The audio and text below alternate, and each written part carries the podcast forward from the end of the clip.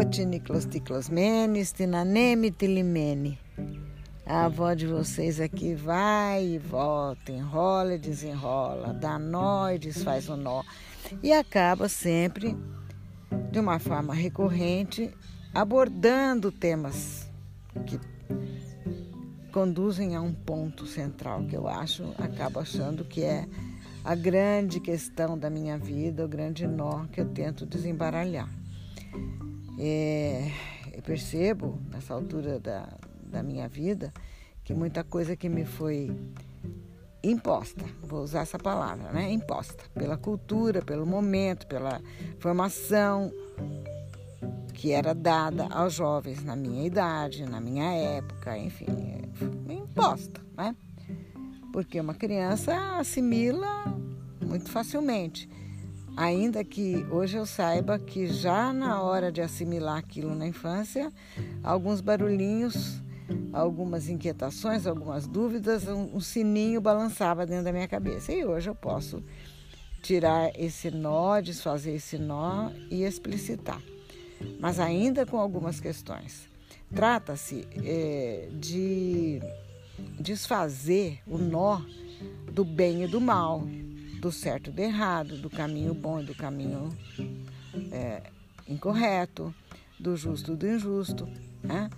e, e entender algumas coisas de uma forma mais abrangente, de uma forma mais completa, um pouco mais é, coerente, uma interpretação um pouco mais ao pé, é, talvez da letra até, de textos preciosos eu vejo que instituições e grupos de poder deformam muitos dos ensinamentos preciosos que a humanidade, que os mestres, que os avatares, que alguém como Jesus Cristo nos deixou, esses ensinamentos são sim transformados, modificados e apresentados de uma forma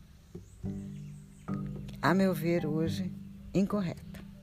Nós vamos chegar lá, nós vamos falar disso.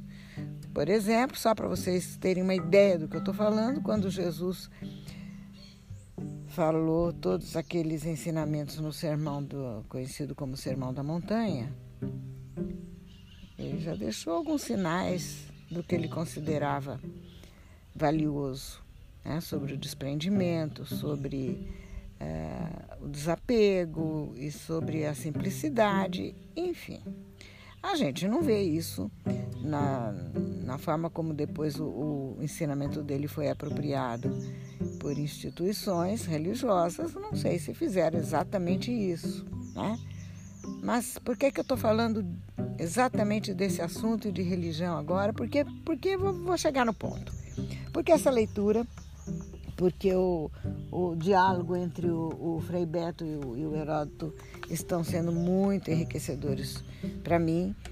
E coincidentemente, aliás, eu não acredito em coincidências, mas por uma serendip, serendipidade, vamos dizer assim, a palavra seria serendipity, por uma, um caminho que a, que a vida, que a alma, o coração faz para o nosso cérebro alcançar os seus objetivos, é, de uma forma intuitiva, que parece coincidência, a gente chega a lugares muito interessantes.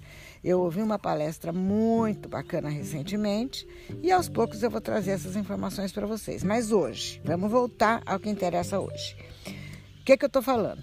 Estou dizendo que instituições apresentam as coisas de um jeito que na realidade podem ser vistas de outro. Há interpretações diferentes para o mesmo fato.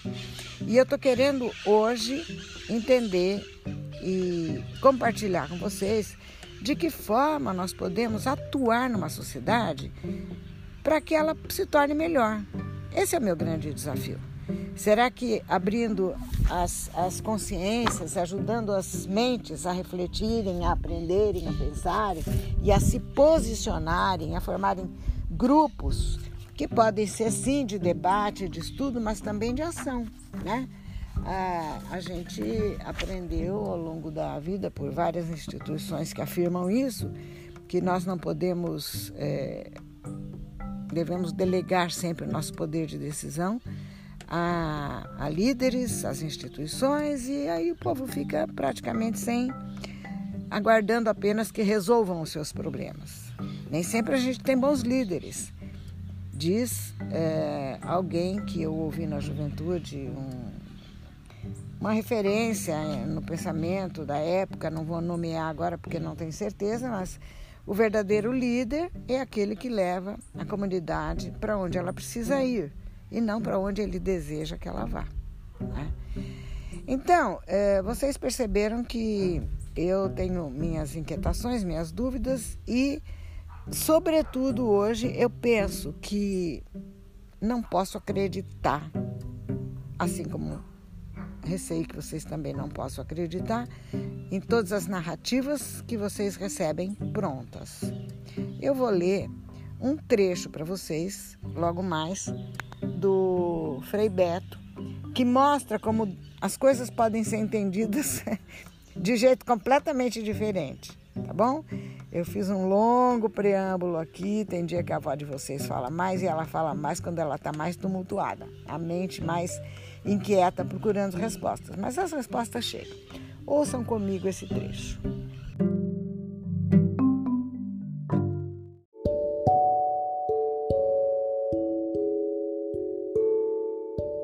Abro aspas para a leitura de um trechinho do que diz Frei Beto no livro O Cristão e o Budista, um diálogo pertinente.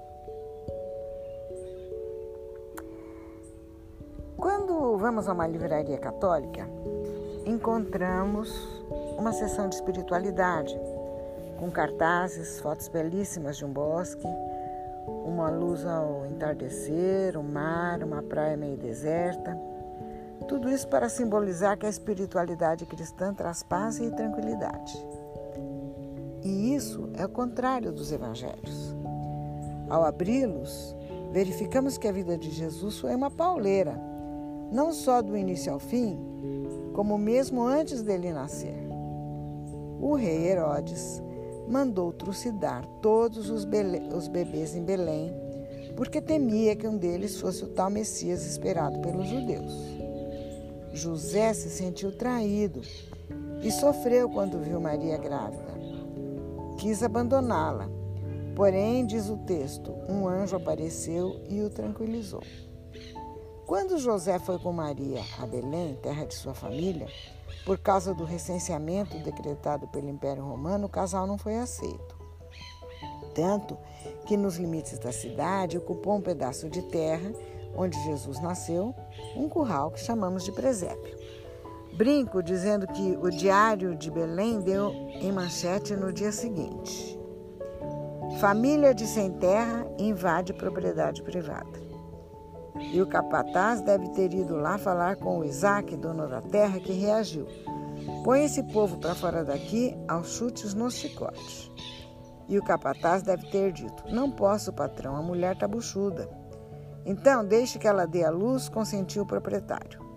Em seguida, a família, Jesus, Maria e José, se exila no Egito, depois retorna à Palestina. Toda a vida de Jesus foi muito conflitiva. A espiritualidade de Jesus era a espiritualidade no conflito, culminando com a morte na cruz diante da mãe. A igreja nos passou essa ideia de que o bom cristão é aquele que está em paz, não se envolve em lutas, em conflitos. Ora, quem assume a mensagem de Jesus, ele próprio alertou, deve enfrentar perseguições e difamações. Esse é o caminho da cruz. Bem-aventurados aqueles que têm sede e fome de justiça. Bem-aventurados os perseguidos por causa da justiça. É óbvio nos evangelhos que o conflito é intrínseco à militância cristã. Fecha aspas.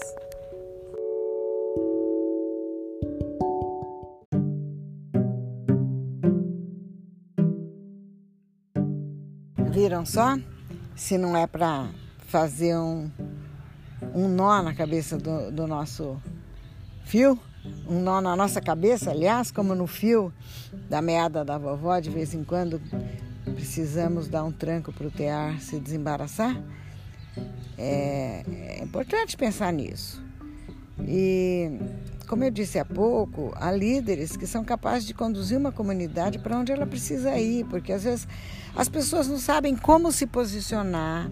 Quando a gente fala de luta, não é luta é, violenta, não é luta armada, não é, não é luta perigosa. Quando a gente fala de luta, a gente fala de defesa de um ideal, defesa de direitos. E há muitas pessoas, e vocês conhecem, vocês conhecem, são próximos de um grande líder, assim como vocês, nordestino, muito jovem. Não, vovó não está falando de alguém que já foi presidente da República, não, que também é um grande líder. Vovó está falando de um mais jovem que renunciou à posição de família relativamente abastada, de uma família bem colocada socialmente, de profissionais atuantes em áreas importantes, em área da saúde. E esse jovem, desde muito pequeno, sempre quis, sempre se posicionou, sempre teve empatia pelos mais necessitados. Vocês viram o Frei Beto falando de, de José e Maria sem teto, uma família desabrigada, justamente na hora em que ela estava para dar a luz. Então a gente pode encarar por esse, olhar por esse lado. Esse tipo de pessoa, os deserdados da terra, os oprimidos, os que sofrem. E isso daí, essas palavras não são palavras que eu invento, não. A opressão é, um, é uma história. Precisa estudar história, precisa conhecer é, interesses poderosos, precisa conhecer a dinâmica geopolítica do mundo, precisa conhecer muito a América Latina, precisa conhecer muito a história da América Latina, o nosso caminho desde a nossa precisa conhecer muita coisa, precisa ter mais de 70 anos como a vovó, tá? Para chegar a essas conclusões tão solidificadas assim. Isso já é coisa que eu já penso há muito tempo, mas eu venho investigando, venho procurando olhar por vários prismas e, e justificar ou não, legitimar ou não aquilo que eu acho que é correto. Então, há jovens que renunciam à sua posição, renunciam ao poder de é, egoísta e exibicionista que poderiam ter de uma posição e de fartura e de muita coisa que o dinheiro pode comprar para lutar por uma causa. Esse, esse tipo de luta por uma causa é se posicionar ao lado dos que podem menos e ajudá-los num caminho, conhecer seus direitos, aprender a ler e escrever. É disso que eu estou falando. Né? Cada um de nós pode fazer alguma coisa sim. Pode e deve. E, mas para isso precisa se conhecer, precisa conhecer a história, precisa conhecer o mundo e caminhar nessa direção de liderança e de ajuda.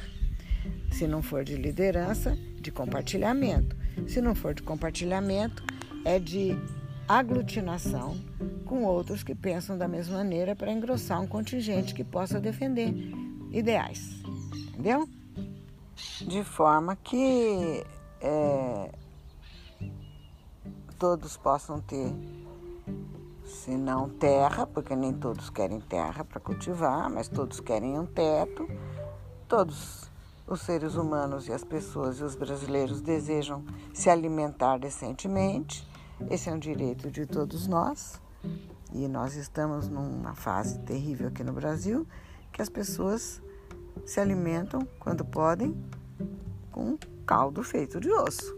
Eu não quero me alongar nisso, né? Vamos deixar isso. Vamos deixar isso. É triste demais.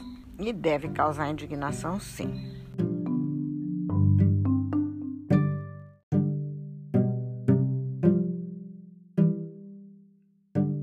Sabe de uma coisa que é interessante? O, Heródoto é, reforça uma ideia que eu tenho.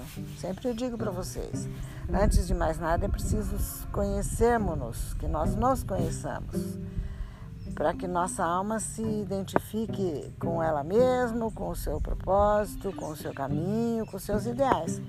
E depois no entorno vamos sempre encontrar grupos e pessoas que pensam igual para fortalecer sozinho, sabe? Ninguém é Dom Quixote. Não queremos ser um Dom Quixote, não é verdade? E o Heródoto concorda com o Beto quando ele diz o seguinte: é, abre aspas. Buda lembra que o primeiro ato religioso é quando se é capaz de voltar-se para dentro de si. Só depois é possível desenvolver o espírito de religiosidade. Fecha aspas. E vejam que aqui nós estamos falando com pessoas que são seguidores de alguma doutrina é, e, muito, e, e, pessoas religiosas no sentido da religiosidade, não necessariamente no sentido da, do formato institucional da, de alguma religião. E é, estão, estão buscando caminhos para que possam ajudar pessoas a terem justiça, qualidade de vida e, e crescimento pessoal. Tudo começa no voltar-se para dentro de si mesmos, não se sentirem pessoas é, que devam apresentar resultados para quem quer que seja, no sentido de imagem, de status ou de posição. Jovens, meus netos queridos, que vocês não se sintam obrigados a demonstrar nada para ninguém. Procure seu ideal, veja seu sonho, veja o projeto de vida que você tem, o propósito que te que faz crescer e vai atrás disso. Seja sempre um competidor consigo mesmo na direção daquilo que, que é o seu propósito de vida.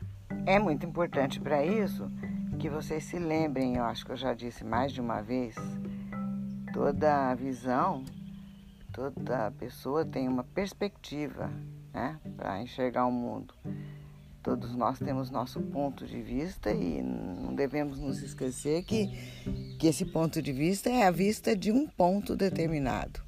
Mas nós não somos obrigados a ficar é, olhando sempre na mesma direção, podemos olhar do ponto onde estamos para uma outra direção, para cima, para o alto, para dentro, para fora. Vamos é, buscar sempre um cenário mais amplo possível para entender, contextualizar toda a realidade e assim podemos encontrar aquilo que é justo, o caminho do justo, do bom, do belo.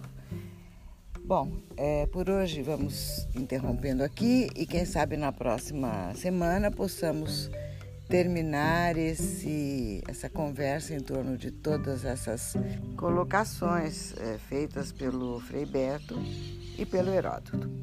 E por enquanto, pensem sobre tudo o que eles disseram.